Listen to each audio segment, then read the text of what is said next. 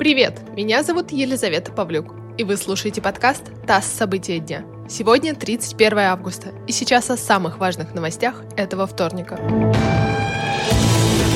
Словакия отказалась от российской вакцины против коронавируса «Спутник Ви». Об этом сообщили в Минздраве республики. В Словакии начали применять спутник 7 июня. Однако покупка незарегистрированного в Евросоюзе препарата привела к правительственному кризису в Словакии и отставке премьер-министра. В общей сложности Словакия получила от России 200 тысяч доз вакцины, но решила использовать только 40 тысяч из них. Российские военные и сотрудники правоохранительных органов получат единовременные выплаты в 15 тысяч рублей в сентябре. Соответствующий указ подписал Владимир Путин. Выплаты также получат прокуроры, сотрудники Следственного комитета, сотрудники таможни и росгвардейцы.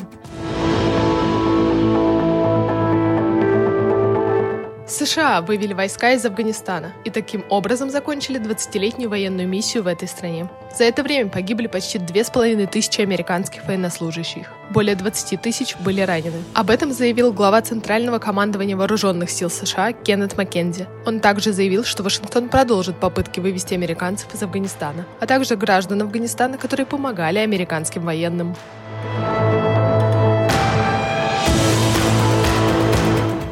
Аэрофлот открыл продажу билетов на прямые пассажирские рейсы из Москвы в Хургаду и Шарм-эш-Шейх. Полеты будут ежедневными и начнутся 1 октября. Кроме Аэрофлота, выполнять рейсы в Египет смогут еще 8 авиакомпаний.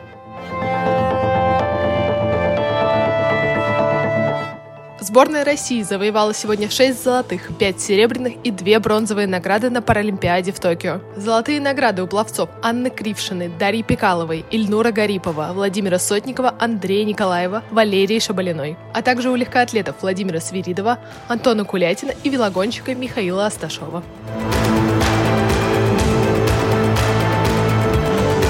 Это подкаст «ТАСС. События дня». Эти и другие новости читайте на нашем сайте и в наших соцсетях.